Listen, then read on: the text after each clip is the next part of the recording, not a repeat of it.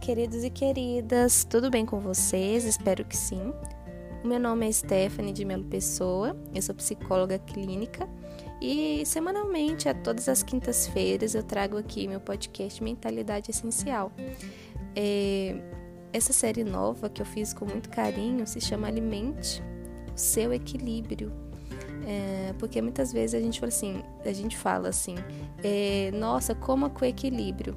Mas a gente tem que alimentar diariamente esse equilíbrio ao inverso, porque é um aprendizado constante, é um processo em desenvolvimento né, pessoal.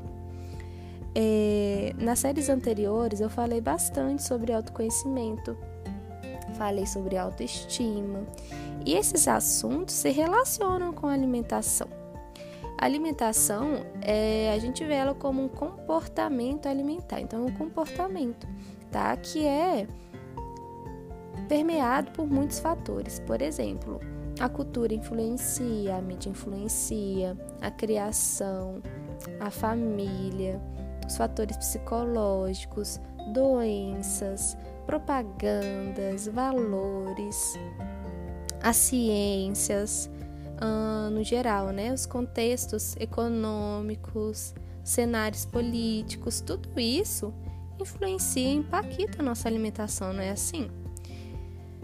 Por exemplo, e a gente fala também de um cenário político, um cenário uh, de crises, por exemplo, a pandemia. A pandemia impactou diretamente na nossa forma de alimentar. Algumas pessoas desenvolveram comportamentos alimentares mais saudáveis, né? Pelo medo de ficar, né? Uh, vulnerável ao vírus da Covid.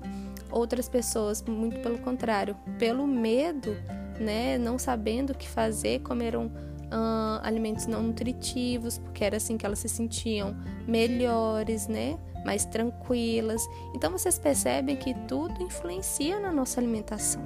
Então saber os fatores que influenciam e o que está desencadeando algum comportamento alimentar ruim é muito importante para a gente trabalhar isso diretamente, não é assim?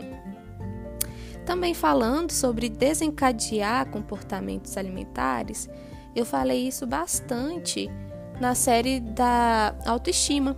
Eu falei sobre a questão dos antecedentes. O que, que é isso? Todos os pensamentos, as emoções, os comportamentos têm antecedentes.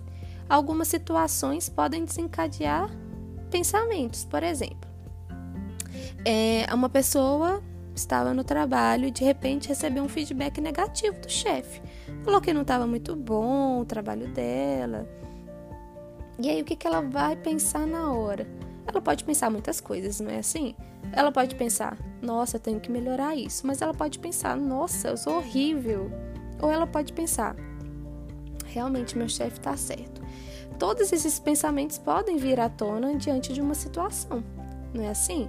E esse pensamento vai gerar uma emoção, que pode ser chateação, pode ser raiva, pode ser tristeza. E diante desses pensamentos, diante dessas emoções, a gente se comporta. E a gente se comporta e muitas vezes a gente se comporta alimentando, né? Nos alimentando. E o que que acontece? A gente se alimenta e às vezes isso pode gerar culpa. A gente pode se sentir hum, mal por comer em uma situação que não tinha nada a ver. E aí a gente vai falar um pouquinho sobre isso nos próximos podcasts, porque a gente precisa entender como que a gente se alimenta de maneira equilibrada. O comportamento alimentar, ele precisa ter um equilíbrio entre prazer e nutrição. Por quê? A gente tem uma necessidade biológica. A gente não pode ficar pensando o tempo inteiro em comer só o que a gente gosta, em comer só aquilo que é muito saboroso, muito palatável. Alimentos palatáveis são geralmente aqueles alimentos mais gordurosos, mais salgados ou muito doces. Geralmente eles não têm um valor nutritivo muito alto, não é assim? E, mas ao mesmo tempo, comer esses alimentos em uma quantidade adequada, em uma frequência certa, pode ser favorável, porque a alimentação não busca somente uh, um valor bio, um valor assim nutricional, né, para satisfazer as necessidades biológicas. A gente também tem que ter prazer. Só que isso é um, um assim uma coisa muito difícil, pelo menos para mim às vezes. Por exemplo, quando a gente viaja, quando a gente está feliz, quando a gente está triste, existem situações estressoras que trazem ali um certo desequilíbrio nessa questão do prazer e da necessidade nutricional. Isso acontece também com vocês? Isso é muito importante a gente entender, porque de repente é, a gente está passando por um momento de grande estresse e a gente não se dá conta que isso está influenciando na alimentação. E às vezes a gente precisa aprender a lidar com essas situações de estresse sem ser pela via da comida. É uma coisa desafiadora, mas é super possível. Eu trabalho com isso com os meus pacientes e eu vejo que os resultados são muito satisfatórios. E aí, o que, que acontece? Ainda falando sobre a necessidade biológica e o prazer, a gente tem que diferenciar aquilo que a gente fala muito, né? Senso comum. Não sei se eu tô com fome ou se eu tô com vontade de comer. Eu não sei vocês, mas eu vejo muito no consultório algumas pessoas que não sabem diferenciar quando elas estão com fome e quando elas estão com vontade de comer. Vou falar primeiro da fome. A fome é uma questão biológica ela não está na ordem muito dos pensamentos. Ou seja, a gente sente desconfortos uh, abdominais, a gente sente um vazio, uma barriga mais murchinha, a gente sente dor, algumas pessoas sentem fraqueza, outras pessoas ficam irritadas, é, algumas pessoas sentem uh, desconfortos abdominais bem, bem grandes, assim, quando a pessoa, por exemplo, tem uma gastrite. É, isso tudo tem a ver com fome, então tem a ver com um grande desconforto, que é o corpo falando o seguinte: olha, eu preciso de energia, manda qualquer coisa. Ou seja, a fome, ela não tem preferência por alimentos. A gente come o que tiver pela frente.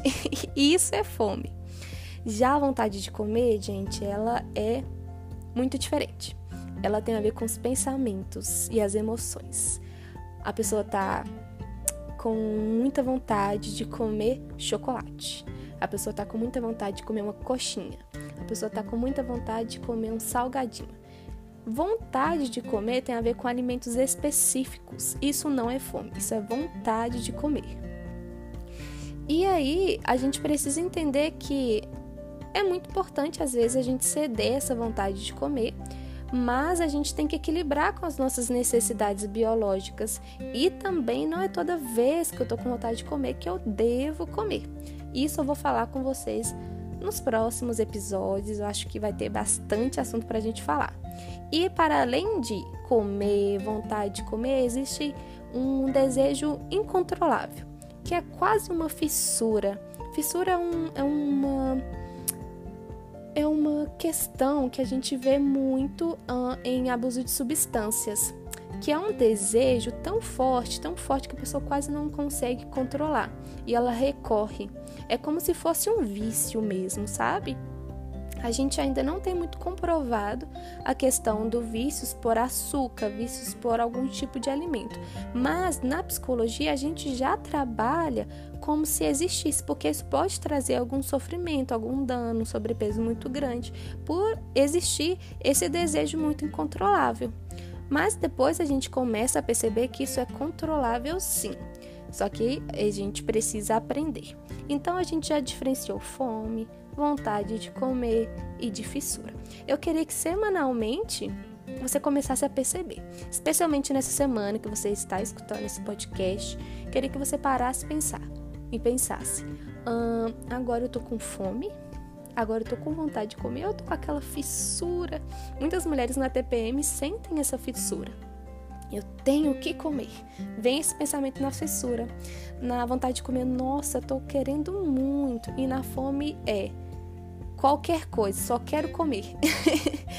e aí a gente precisa começar a diferenciar para a gente equilibrar as nossas necessidades biológicas, que são ali é, a, a, o principal, né? É o principal, e depois a vontade de comer, e a gente tende a querer extinguir essa fissura. tá bom? Uh, e aí a gente percebe que a gente precisa entender que se a culpa ao comer é sinal de que alguma coisa não já, tá, não, já não está boa, tá? Então a gente precisa é, entender que a gente tem que comer, isso tem que ser prazeroso, isso tem que ser nutritivo, isso tem que, em algumas vezes, hum, implicar em alguns excessos, mas muito pouco frequente. Mas se a gente sente culpa com frequência, gente, isso aí já é um sinalzinho. Talvez de um transtorno alimentar, como bulimia, como anorexia, como compulsão alimentar. E aí a gente precisa ter muito cuidado, porque a gente percebe que pessoas com grande culpa após comer sofrem muito. Isso é muito sério. E eu vou falar rapidamente porque eu vou entrar sobre, nesse assunto mais para frente, mas eu queria que vocês parassem para pensar se isso encaixa, se você se encaixa em alguma dessas, dessas situações. É, no geral, os transtornos alimentares estão muito voltados, muito centrados assim na baixa autoestima, tá bom?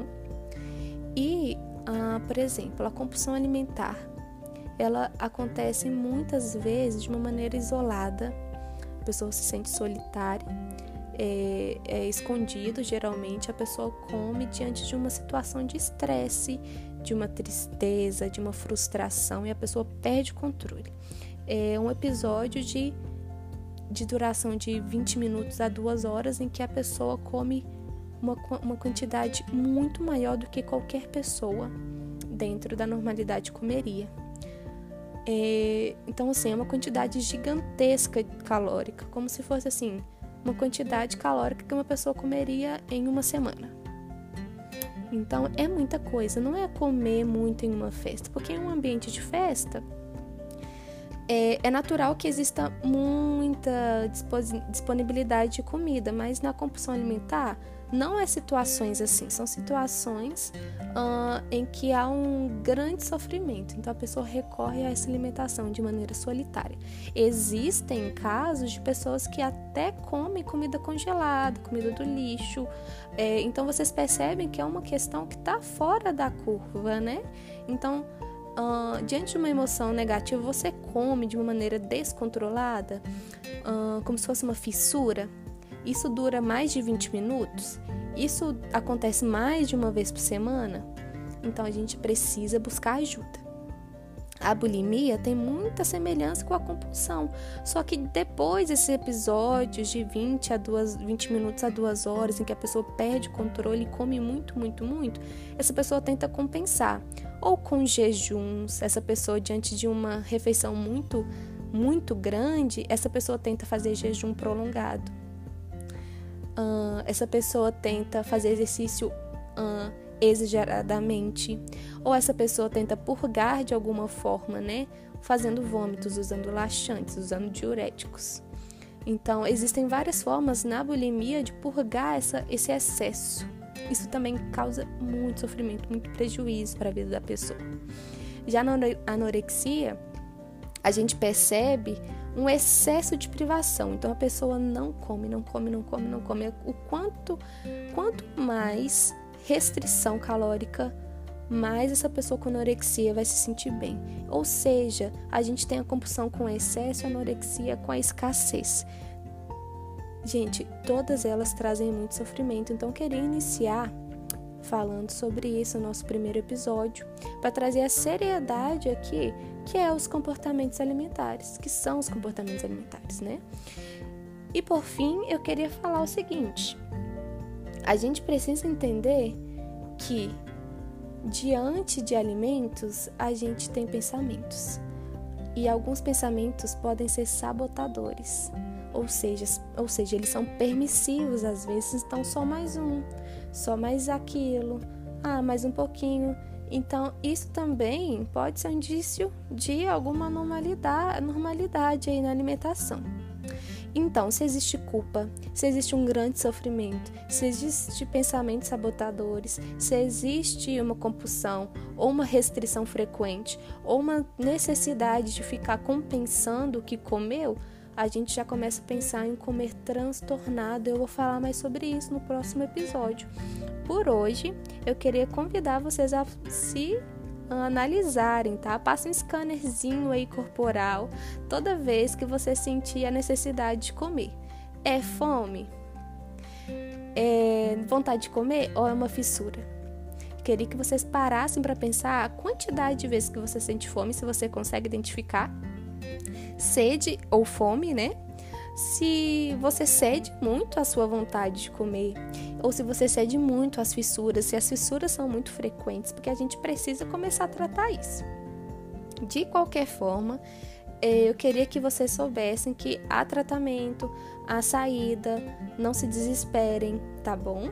E se você se identificou, identificou com anorexia, com a bulimia, com a compulsão alimentar, busquem ajuda isso é muito importante. Ou se você conhece alguém, oriente essa pessoa também a buscar ajuda, porque isso traz muito sofrimento e muito prejuízo na vida da pessoa. Tá bom?